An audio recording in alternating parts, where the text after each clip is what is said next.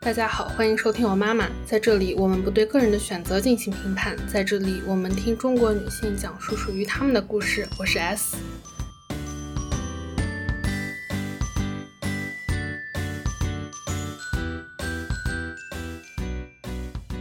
这是一期二零二三年年末的特别节目。作为今年的最后一期节目，我决定就呃单口一期。在欧妈妈这边，好久没有做单口的节目了。想要说来分享一下二零二三年的一些做欧妈妈这个节目的心得体会啦，我自己的个人的成长变化等等。感兴趣的朋友就继续听下去吧。那首先的话，作为前数据打工人，肯定要先来聊一下数据的方面。二零二三年的话，我刚数了一下，我一共发布了二十三期正式的节目，还有一些预告啊之类的就不算了。嗯，这二十三期节目里面最大头的当然是三个系列。这三个系列的话，分别是离开的决心、离婚系列、多元成家以及人生是旷野，分别有七集和六集，还有四集。这一年的话，还有做了三次串台的节目，以及三个回访的节目。我发现回访也是一个很有趣的事情，一会儿可以聊一下。嗯，今年的话，因为我今年我没有上班嘛，一整年都没有上班，所以在想要用播客来赚钱的这件事情上面，也做了一些尝试。当然，想要用播客来赚钱，目前对我来说是完全不可能，只能说是一些小小的尝试吧。今年的话做了两期付费的节目，做付费也不单纯是为了赚钱，因为一期是关于离婚的内容，一期是关于我自己的心理咨询。那这两期节目的内容的话，都让我觉得我还没有准备好让所有人都听见，所以就设置了一个比较小额的付费，希望说听到的人至少他是愿意去听我做的内容，可能他在此之前听到过一一些我之前做过的内容，所以他会比较信任我，会愿意付费去收听这些内容。我发现做付费内容，除了说能够赚到非常小额的一笔钱之外，我发现对我的精神健康状态有一定的好处。因为就算是我受到了一些让我觉得怎么说呢，对方可能没有任何的恶意，但没有让我觉得完全舒服的内容，但是我一想到对方付费了，我就觉得嗯没关系，感谢你付费收听，并且还留言了，就我。我的心态是不一样的。相反的话，如果是平时其他的节目收到一些让我觉得不太高兴的内容的话，虽然我非常努力跟自己说不要太介意啦，就是发布的内容已经是发布了，但还是会让我内心留下一点点痕迹吧。这个的话也是今天想要聊的另外一部分内容，如何去面对收到的一些不那么正面的评价。除了两期的付费内容之外，还尝试了三期的商务。三期的商务的话是，嗯，刚好算是三个不同的类型吧。两期的话是片头的贴片广告，但其实有一期是没有收费产品，他们送了一点东西。最后一期的话是做了一期定制的节目，然后这个的话也是全新的体验。接这些商务的话，会觉得一个是价格也挺低的，另外一个的话是觉得压力还挺大的，因为他们是会要求要看播放量啊之类的。之后的话也会希望想要尝试更多吧，但还是会觉得啊压力好大。嗯，不过赚钱嘛，都是会有一定的付出吧。这个的话是大致的数据。那就先从制作这件事情本身来说好了。其实我想可以先分享一下我制作播客的流程。一般如果有朋友来找到我，或者是给我发邮件说想要来录节目的话，我都会回复他我做播客的一个流程。如果你对这个流程没有问题的话，那我们再继续进行下一步。那我做播客的流程的话，是接到这些邮件或者信息，或者是我主动找到对方来录节目的话，我一般都会先约一个半小时的电话，请嘉宾快速的讲述一下他的故事。可能很多朋友上《欧妈妈》这个节目是他们人生第一次把自己身上发生的一些事情从头到尾梳理一遍，用比较完整的一个叙事把它讲述出来。所以对于这些朋友来说，可能一开始就。完整的讲述是有一定难度的。我的主要作用就是请嘉宾讲出你的故事，随便用什么方式讲都可以。我会开始记笔记，那我会通过他们的讲述去在当时就先问一些比较简单的 follow up 的问题。他们提到某一件事情，我会多问几个问题。这样子的话，我会在我自己这边的笔记上面把他的叙事整理出来。那这个电话结束之后的话，我会判断说这是否适合做一期节目，嘉宾也可以判断是否还想要参与。是会有些情况下，大家聊完之后觉得好像不是很合适，或者是对方觉得其实自己还没有准备好，那我觉得也都没有问题。这里的话，判断是否适合做一期节目，这是一个非常主观的判断。就如果说我判断对方目前不太适合做这一期节目，也不是说对方有任何的问题，更多的是我觉得我暂时没有能力可以引导或者说帮助对方讲得很好，或者是我觉得这个故事是目前的我的生活里面不是特别感兴趣的一个故事。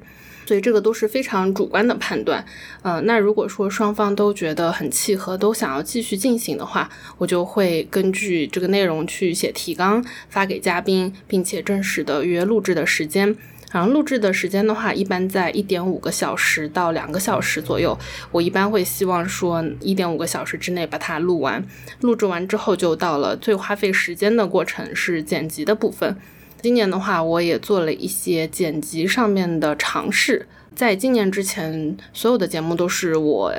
一分钟一分钟剪下来的，所以到今年年初的时候，我确实已经剪到觉得有点 burn out 的程度。所以中间的话，有几集我是找别人帮我剪的，不知道大家能不能听出来是哪几期。让别人来剪的话，就会需要做一些取舍吧。比如说别人剪的肯定没有我剪的细，那当时的话，我就会不断的。劝自己说不要那么纠结于这些细节，别人剪的呃没有那么细的话也挺好的，那观众听众可能都听不出来。会有什么问题吧？因为我自己的话，当时是实在是剪不下去了。不过请别人剪了几期之后，我觉得自己好像稍微恢复了一点，并且后面的话，我就开始了各种长途的旅行，所以就基本上在火车上还有飞机上，我因为大部分时间都没有网嘛，我就会开始剪播客，就也还行。今年上半年在找到人剪之前，我剪到非常崩溃的时候，甚至会一边看韩剧一边剪，就左耳朵戴耳机是听当下在录的在剪辑的。内容，然后右耳朵戴耳机听的是 iPad 里面在放的韩剧的声音，就这样子剪了好几期。剪辑完之后的话，我会发给嘉宾所有的音频，请他们确认说所有的内容都可以发布，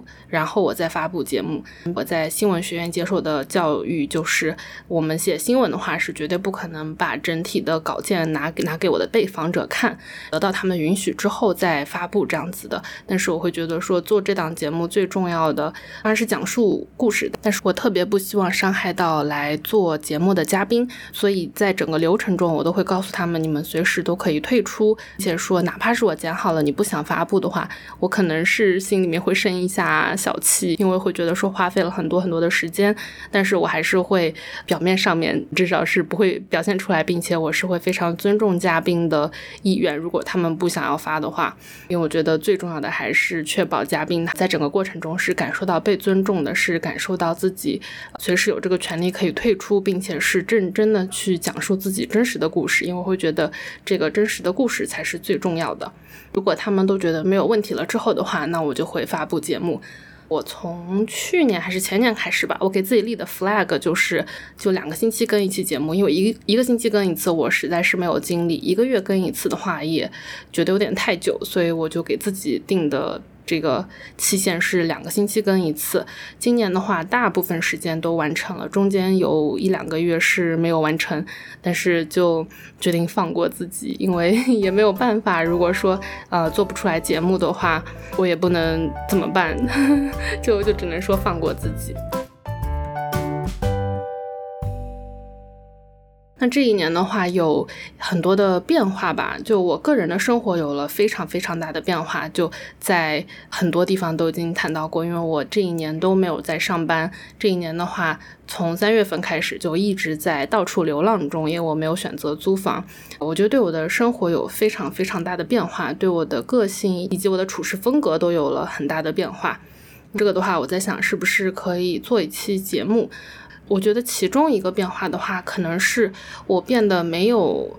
那么理想化了。就至少我在走向不那么理想化的 baby step，可能零点零一步的状态吧。一方面的话，可能是因为确实不上班，没有一个固定的收入之后的话，会发现所有的时间都是自己的。那我这个时间，要不然的话，我就拿去让自己快乐，比如说我就出去疯狂旅行，或者的话，我就拿这个时间去做让我自己真正觉得很开心的事情，或者是这个时间我拿去做让我有回经济回报的事情。嗯，因为谁都不是喝露水的嘛，我肯定是需要一些物质的收入。所以我今年就第一次有了这种，如果这件事不能够给我带来任何的回报，并且还让我觉得很痛苦的话，我是不是应该先想一想，再决定要不要做这件事情的想法？就做播客这件事情的话，也是会觉得说，如果它没有给我带来任何的收入，并且我还要被人骂的话，那我还要接着做吗？目前的话，我是觉得我找到了一些方法，让我继续做播客，以及是说我的 motivation 还在那边，就我的那个原动力还在那边，而且我是会觉得我还是想要非常真诚的对待所有人和所有的事情。嗯，但是确实那个想法会有点小小的萌芽吧。包括我和朋友在做的一个女性社区，到目前为止，我们几个人都是一分钱都没有拿到口袋里面。但是我们也是会在想说，如果再这样继续下去的话，真的做不了半年一年的，我们就可能都受不了了。那我们还是得用最原始的方法，最最少的话得有物质上的回报。这样子的话，这些事情才可以更持续的发展下去。所以之后的话，我还是会觉得想要再尝试一些不同的方式，去创造一些经济上的收益吧。这样的话，至少做节目的时候心情会好一点，可能大家听起来的感受也会好一点。这一年如果纯靠打赏的话，播客就真的是不到一百美金的收入吧，就做了一整年的时间，所以会觉得会思考一下。做播客的意义，我觉得也有了一个本质上的转变吧。之前的话，我做播客是想要为他人创造一些内容，我希望去讲述一些故事，我希望通过讲述这些别人的故事的话，可以给更多人带来一些灵感，可以让大家看到说这个世界上面还有这样子的活法，有这样子的生活。也许他们是非常优秀的故事，也许他们是不那么所谓觉醒的故事，但我觉得这些都是一些。只要这些故事是真实的故事，可以让别人看到说，哦，原来有人是这样子生活的，我觉得都很好。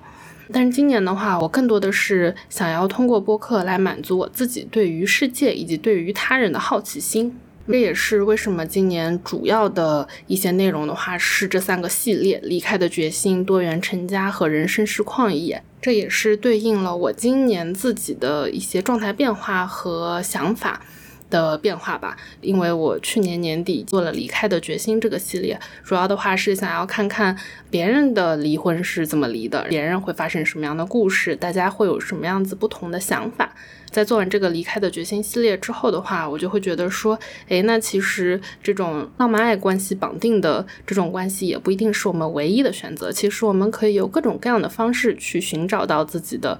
不管是长期还是短期的人生伴侣。嗯，所以我就做了多元成家这个系列，也很高兴采访到了不同的故事。有一些故事的话，还在今年被各种嗯媒体报道了。这个系列的话，每一期节目我真的都很喜欢。嗯，有一对是在加拿大生活的中国女生，她们之间是柏拉图式的人生伴侣的关系；也有在山东生活的两个女生，她们俩之间的关系，我真的到现在还是非常满意。我那一期取的标题，我觉得可能是我这辈子取博客标题的人生巅峰。嗯，叫我们的关系很简单，直到你想定义它。我觉得真的就是他们俩关系的一个写照吧，就他们俩的关系就真的特别纯粹简单。但你要说他们是什么，真的说不上来啊。包括的话还采访了在纽约布鲁布鲁克林的一个八个人的大家庭。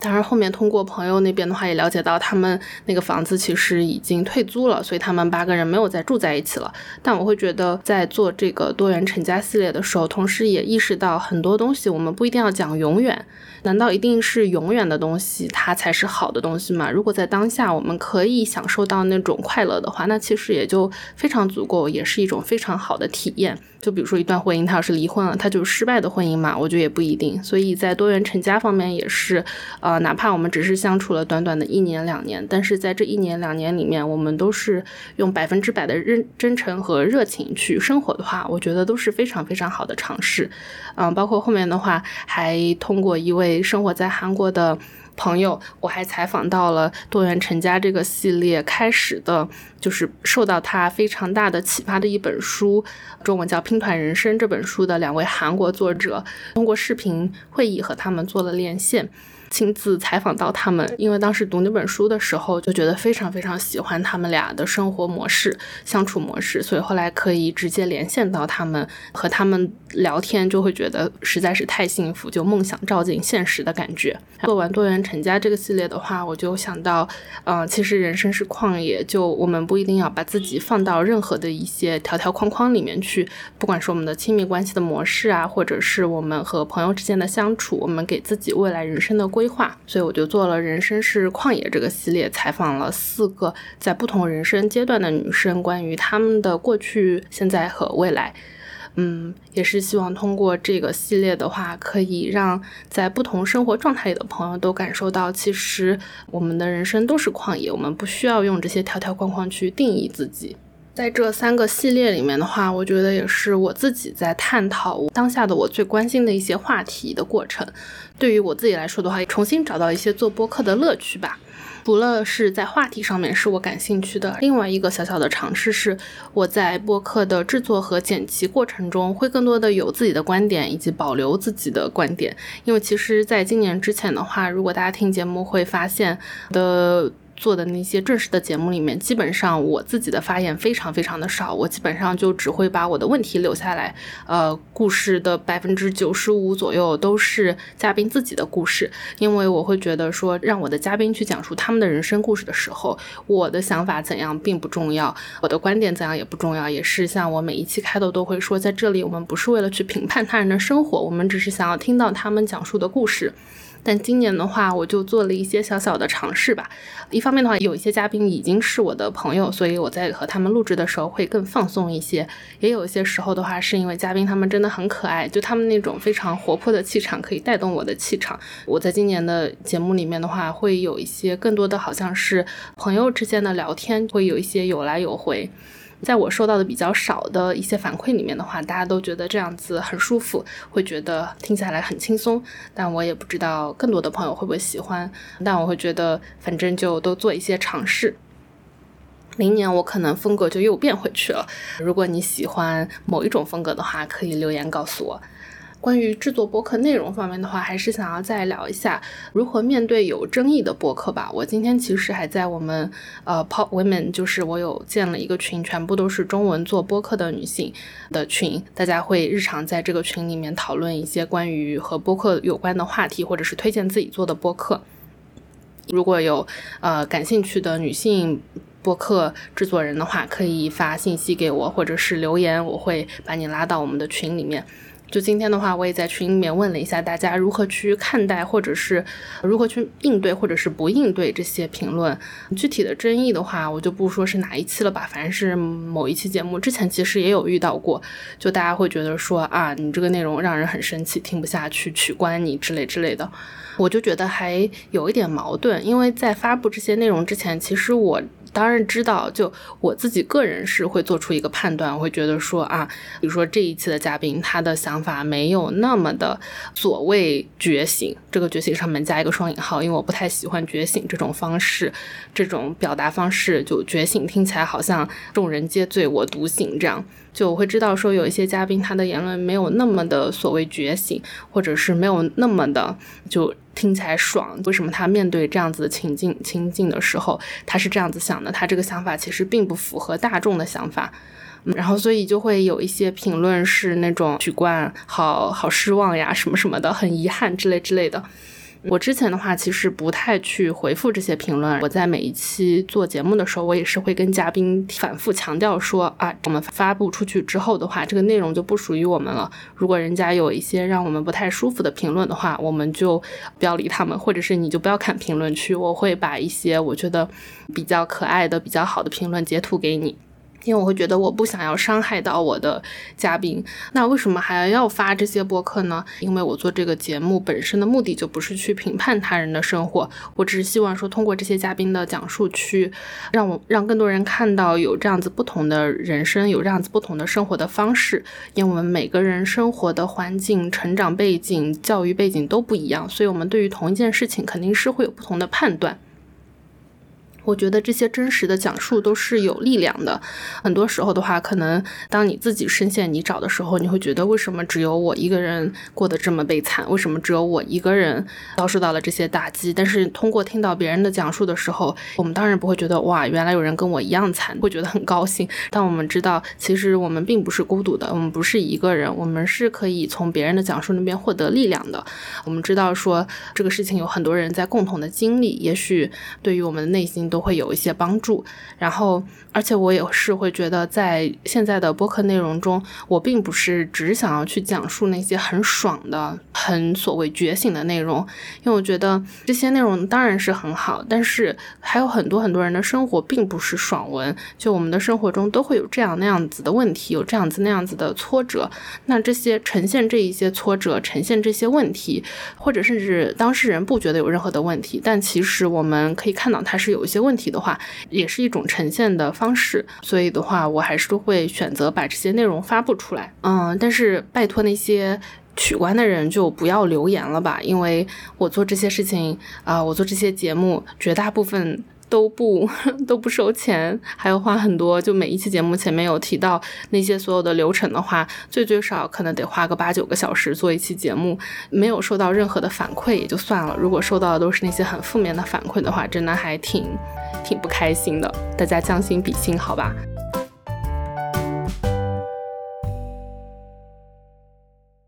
今年的话，就除了做播客之外，其实我还听很多播客，并且我还有一个每天推荐播客的 newsletter，所以的话也想顺便分享一下我听的播客吧。其实今年听的播客中，大陆的播客内容还是听的比较少一些，因为我会觉得我个人不是很喜欢那种闲聊性质的播客，但是中文的播客里面聊天类的内容还是比较多一些吧。嗯，所以。虽然每年都立 flag 说希望明年多听一些大陆的内容，但每年都没有做到。中文内容中，台湾的内容会听的比较多一些，然后会听更多的是英文播客的内容。嗯，因为我平时用的那个呃 app 的话叫 Pocket Cast，它今年也做了一个那种 rap，就是告诉你一些数据之类的。我刚刚，我现在再打开看一遍好了，就它会告诉我你今年的呃一些数据。嗯，然后我今年的话听了两百四十七个不同的节目，一共有一千一百集。然后我最喜欢听的话是文化类的、新闻类的和商业以及科学类的，加在一起的话，我一共听了十九天九个小时。十九天九个小时的话，就是十九乘以二十四加上九，我一共听了四百六十五个小时的播客。四百六十五个小时的播客乘以六十的话，就是两万七千九百分钟，再加上小宇宙上面的一些的话，我可能今年听了三万分钟的播客。我每一天的话，每个工作日都会在我的 newsletter 里面推荐一期节目，每两个星期的话还会写一篇长文来分享一些最近的游记啊、感受啊、心得体会，或者是听到的特别特别喜欢的播客。所以这里也是一个小小的广告吧，感兴趣的朋友可以去看一下 notes 里面我的小小的广告。新的一年，期待有你的支持吧。说到新的一年的话，二零二四年一些小小的计划，我觉得可能其实不用列计划，我还是会这样子做。嗯，一个的话是希望可以保持更新频率，就大概还是做到两个月发，两个星期发一期。做不到的话，我也决定放过自己。然后第二个的话是想要继续做我自己喜欢的主题和内容。无论如何，不管这个事情赚不赚钱，市场喜不喜欢，我还是得要做自己喜欢的内容，才可以持续的做下去。并且我想要做真实的内容，就它不一定是符合所有人的三观，符合所有人的观点，但我会想要去呈现不同的人他们最真实的想法。当然我们可以进行讨论，但是我会觉得就没关系。如果你想要取关的话，就取关吧。第四个的话是我应该还是会想要继续尝试多做一些付费的内容。一个的话是像上面提到的，为了自己的心理健康，我会觉得做付费内容让我觉得开心很多。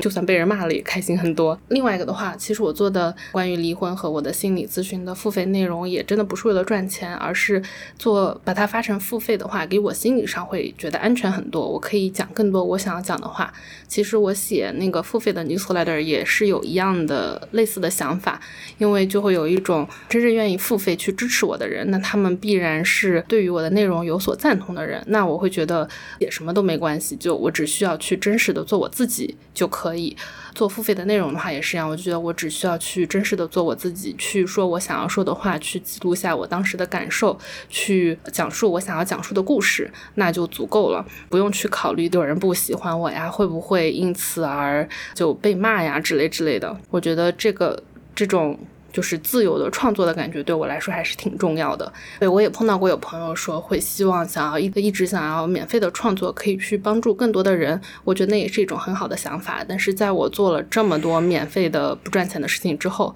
我会发现反而是做付费的内容会让我感觉到更加的自由和安全。那基本上的话，今年就是这样。明年的话，我自己的生活状态，我也不知道到底会发生什么样子的变化，所以非常期待二零二四年会给我带来怎样的惊喜。那最后的话，非常非常感谢二零二三年所有收听节目的朋友、留言的朋友、对我的